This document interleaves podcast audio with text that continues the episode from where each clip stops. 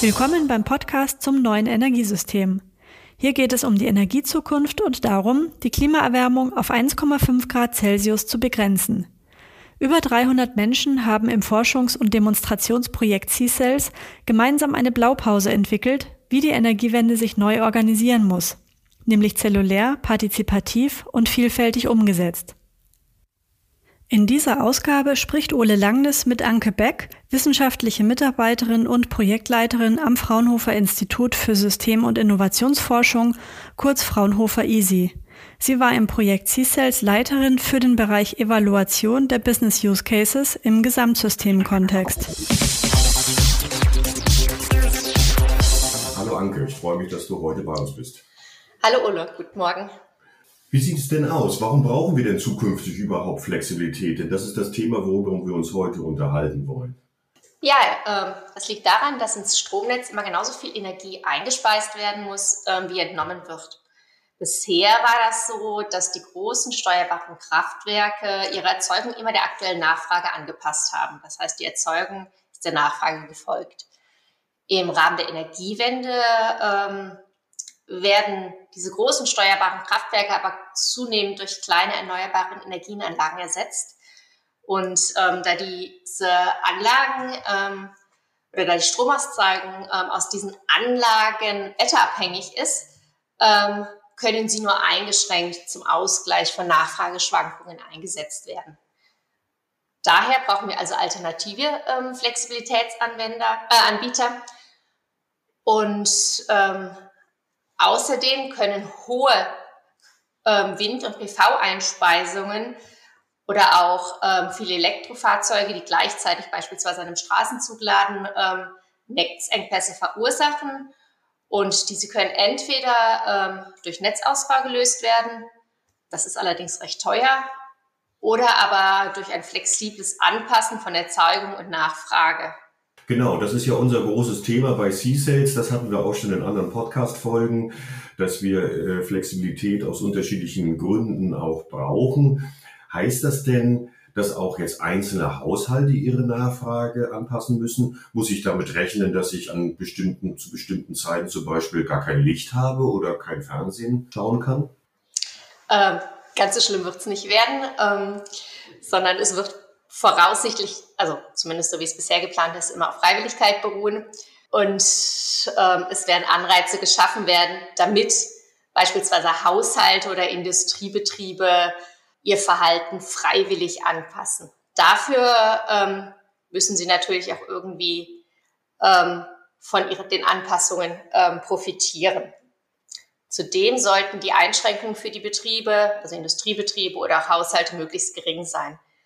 Es eignen sich also am besten Verbraucher dafür, ähm, die steuerbar sind, wie beispielsweise Wärmepumpen oder Elektrofahrzeuge ähm, und die auch über einen Speicher verfügen. Das heißt, die ein bisschen abpuffern können, wenn sie mal kurzfristig keinen Strom aus dem Netz ziehen oder mehr Strom aus dem Netz ziehen als geplant. Ah ja, das ist also im Grunde eigentlich keine wirkliche Komforteinschränkung. Wir nutzen eigentlich nur die Flexibilität der Anlagen der Geräte selber. Mir ist es im Grunde genommen egal, wann die Maschine ganz exakt läuft. Die Waschmaschine zum Beispiel. Hauptsache, abends um 8 Uhr ist dann, oder um 6 Uhr oder um 4 Uhr, wann immer man dann die Wäsche danach aufhängen will, äh, ist dann die, die äh, Wäsche fertig gewaschen. Und wann das in diesem Zeitraum zwischen Beladung und äh, Entnahme passiert, ist ja uns dann als Verbraucher egal. Genau. Ob dann die Waschmaschine der geeignetste Verbraucher ist, ist egal. Also ich bin immer, also generell wird es immer so gesehen, dass Elektrofahrzeuge oder, oder Wärmepumpen eher geeignet sind als so eine Waschmaschine, ähm, weil das dann doch mit höheren Komforteinbußen ähm, verbunden wäre. Aber solange das Auto abends, wenn man doch nochmal fahren möchte, ausreichend geladen ist oder solange es im Haus nicht zu kalt wird, die Wärmepumpe ausreichend Wärme liefert, ist es egal. Genau. Das heißt also auch, das läuft ganz automatisch ab. Ich als einzelner Nutzer merke das am Ende eigentlich gar nicht. Genau, ja. Aber wie kann das denn, wie, wie reiht sich denn die eigentlich an? Also ich meine, heute funktioniert das System ja auch, ja, und ich muss ja dann trotzdem als Eigentümer, also zum Beispiel eines Elektrofahrzeuges, ja dann doch bereit sein, auch diese Flexibilität zur Verfügung zu stellen. Also zum Beispiel anzuzeigen, wann ich das Auto wieder benötige. Ja, und das bedeutet ja, ich muss ja irgendwie diese Information geben und auch bereit sein, diese Information zu geben. Und da möchte ich doch sicherlich was dagegen, äh, dafür dann auch haben. Ja. Ja. Weil sonst mache ich es einfach nicht. Ja. Und dann bricht das System zusammen. Wie können denn solche Anreize aussehen? Ja, heute gibt es da im Prinzip für so kleine steuerbare Verbrauchseinrichtungen, nennt sich das, äh, den Paragraph 14a des Energiewirtschaftsgesetzes. Ähm, darüber sollen Anreize geschaffen werden. Und ähm, dieser Paragraph 14a sagt, dass für ausgewählte steuerbare Verbrauchseinrichtungen wie Wärmepumpen oder Elektrofahrzeuge, ähm, die so ausgestattet sind technisch, dass sie durch den Netzbetreiber steuerbar sind, ähm, dass diese nur ein reduziertes Netzentgelt bezahlen müssen. Problem ist, ähm, dass es nur sehr ausgewählte Verbrauchseinrichtungen sind, also wenige Anlagentypen. Im Moment bezieht sich der Paragraph nur auf die Niederspannungsebene. Das heißt, größere Anlagen, so in der Mittelspannung oder so, ähm, werden nicht adressiert. Ähm, und schließlich sagt eigentlich die europäische Richtlinie, dass es marktbasierte Anreize geben sollte, das ist auch nicht der Fall, weil es ja nur ein reduziertes Netzentgelt ist, was kein, auch wie auch immer geartetes ähm, ähm, ähm, Marktsignal enthält. Für große Verbraucher gibt es sowas allerdings, so beispielsweise Elektrostahl- oder Aluminiumerzeugung ähm, oder auch gewerbliche Kühlhäuser. Die erhalten schon Marktsignale, ähm, wenn sie beispielsweise am Regelenergiemarkt oder am Redispatch-Markt teilnehmen. Mhm. Wer denn jetzt, ich erinnere mich, wir hatten das ja auch in anderen Podcast-Folgen schon besprochen, die Flexibilitätsplattform, äh, die wir, die wir hier in C-Sales entwickelt haben. Ist das ein Konzept, ist das eine Lösung für die Zukunft? Es kann eine Lösung sein. Also in C-Sales haben wir ja gezeigt, dass durch die Flex-Plattform regionale Engpasskosten reduziert werden können. Ähm, es ist ja auch immer so das Ziel, dass ähm, durch solche Plattformen regionale ähm, Akteure stärker aktiv werden und mehr kleinteilige Flexibilität zur Verfügung gestellt wird, also angereizt wird. Ob dies tatsächlich geschieht, das muss ich erstmal noch zeigen. Ähm, außerdem sind bei so Flex-Plattformen einige Fragen, wie beispielsweise, wie gehen wir mit oder wie verhindern wir, dass einzelne Akteure Marktmacht auf diesen sehr kleinen Märkten ausüben, ähm, noch nicht wirklich geklärt. Also ähm, wir konnten den C-Sales also zeigen, dass es ja technisch funktioniert, sowohl von der Kommunikation wie auch ja. von der Bereitschaft der Akteure hieran teilzunehmen. Ähm, aber du als Ökonom hast eben starke Bedenken, dass man äh, diese Märkte so gestalten kann, dass sie eben nicht missbraucht werden. Ähm. Es gibt äh, Mechanismen, um zu verhindern, dass Marktmacht ausgenutzt wird. Das wird beispielsweise äh, in den amerikanischen Märkten ähm, in den Nodal Pricing Märkten dort eingesetzt. Inwieweit sich das aber ähm, für ähm, so kleinteilige Marktstrukturen, also auch auf Niederspannungsebene, wie das jetzt in, ähm, für Flex-Plattformen notwendig wäre, tatsächlich auch ähm, vom Kosten-Nutzen-Verhältnis lohnt, müsste man erst einmal noch untersuchen. Das heißt also, erstmal machen, äh, damit wir dann auch, äh, damit ihr als Wissenschaftler sozusagen dann auch mehr Daten bekommt und auch mehr äh, die Mechanismen dann auch untersuchen könnt. Aber wir können heute noch nicht sagen, ob das die Lösung ist oder ob wir das auch schon flächendeckend haben wollen. Mir scheint ja halt wichtig, bei diesen Konzepten weniger die Frage, ob man nun einen Cent mehr oder weniger dafür bezahlt. Das ist natürlich immer für, aus ökonomischer Sicht sehr wichtig, aber dass wir überhaupt diese Flexibilität äh, anreizen. Stimmt das? Weil das ist ja das, was wir brauchen für die Energiewende, diese Flexibilität. Ähm, prinzipiell stimmt es, ja. Also Flexibilität ist technisch gesehen ja im ausreichenden Maße vorhanden. Ähm, die Frage ist halt immer noch, ob Besitzer von Wärmepumpen oder Elektrofahrzeugen tatsächlich in der Praxis bereit sind, ihre Flexibilität anzubieten. Mhm. Erste ähm, sozialwissenschaftliche Untersuchungen, die wir in dem Bereich gemacht haben, haben gezeigt, dass ähm, selbst wenn sie finanziell profitieren, die Hemmnisse auch aufgrund von fehlenden ähm, Informationen, was das eigentlich auch dem System bringt, noch so groß sind, ähm, dass dort zumindest ähm, noch deutliche Aufklärungsarbeit geleistet werden muss. Okay, also ähm, sozusagen das klassische Instrumentarium des Ökonomen, dass man über äh, Preisanreize eben tatsächlich Verhaltensänderungen herbeiführt, ist hier vielleicht noch nicht vollständig gegeben. Da muss noch ein Lernprozess ansetzen. Das deutet ja ein Stück weit darauf hin, dass man auch andere Instrumente äh, haben muss, sprich zum Beispiel das verpflichtend eben äh, äh, Wärmepumpen zum Beispiel an- und ausschaltbar sind oder auch Ladeeinrichtungen. Ja, das, was wir ja auch tatsächlich gerade in den gesetzlichen Regelungen auch sehen, dass der eben ein Zugriff vorhanden sein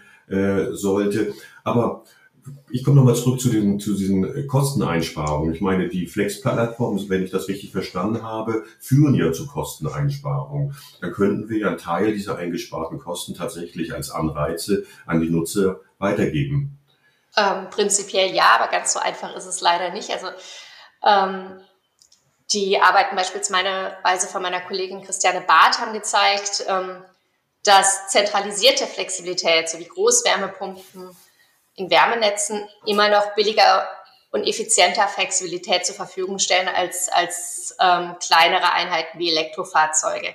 Das heißt, ähm, wenn wir ähm, Kosten weitergeben wollen, dann ist es vielleicht gar nicht so ungeschickt, dass wir erstmal bei den größeren Einheiten anfangen, ähm, anstatt ähm, tatsächlich bei den kleinen wie Werbepumpen oder Elektrofahrzeuge.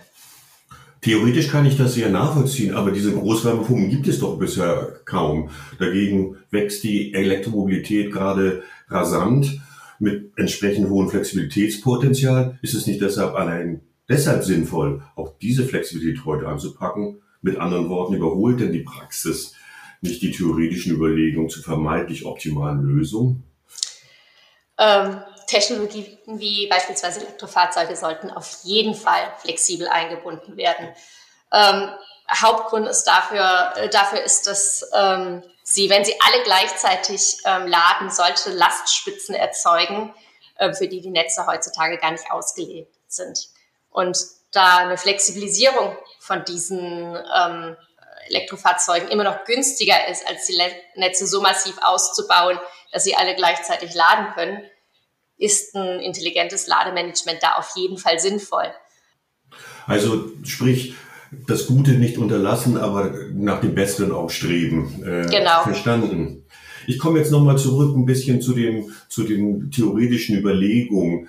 Ähm, die, die Modelle, die bisher in der Energiewirtschaft da waren, sind ja sehr geprägt auch von einem, von zentralen Ansätzen, während ja bei, wir bei C-Cells ja sehr zellulär, sehr dezentral auch gedacht haben.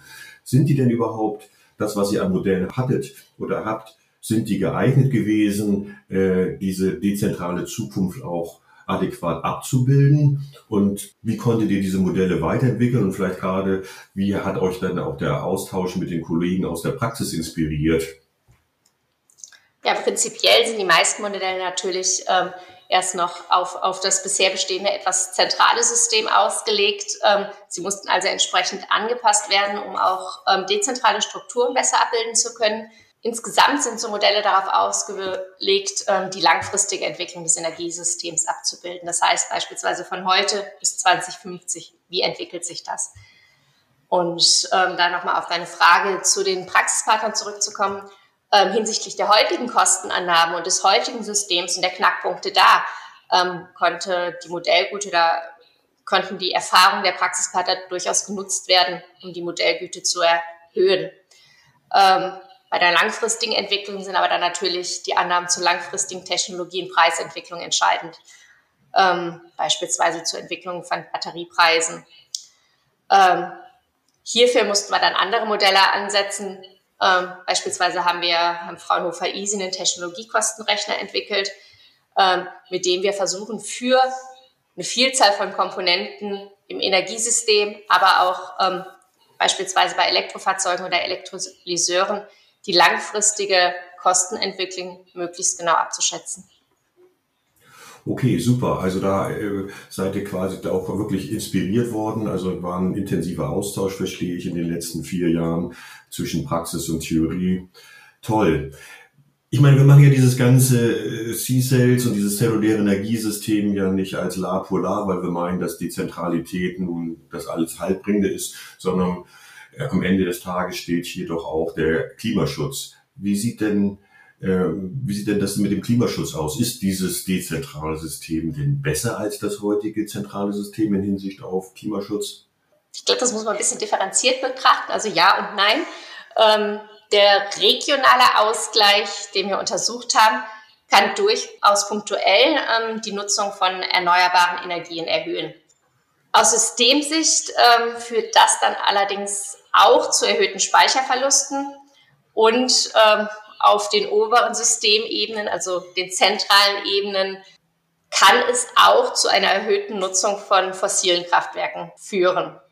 Das Ergebnis sind dann natürlich auf diesen Ebenen höhere CO2 Emissionen. Die regionale Optimierung, also es muss daher integriert betrachtet werden. Man kann nicht nur einen regionalen Ausgleich schaffen, ähm, sondern die regionale Optimierung muss auf jeden Fall mit der überregionalen ähm, abgestimmt werden. Also letztlich führt kein Weg daran vorbei, dass wir auch auf zentraler Ebene tatsächlich CO2-freie Kraftwerke haben. Ähm, das kann die Dezentralität nicht ersetzen. Wir müssen eben CO2-Neutralität überall haben. Definitiv. Ähm, jetzt zum Abschluss ähm, würde ich gerne noch eine persönliche Frage stellen. Was war denn eigentlich dein Highlight, dein persönliches Highlight in vier Jahren Zusammenarbeit bei C-Cells? Ähm, das war vor allem so der Prozess der Interaktion von Wissenschaft und Praxis. Ähm, am Anfang sind wir mit sehr, sehr unterschiedlichen ähm, Ansichten und Sichten, wie man oder was die Knackpunkte sind bei der äh, Energiewende ähm, gestartet, haben erstmal eine gemeinsame Sprache finden müssen und ein gemeinsames Problemverständnis. Aber das hat sich über, über das Projekt hinweg ähm, entwickelt. Äh, und daher ähm, war mein Highlight eigentlich dieses Zusammenbringen von, von Wissenschaft und Praxis.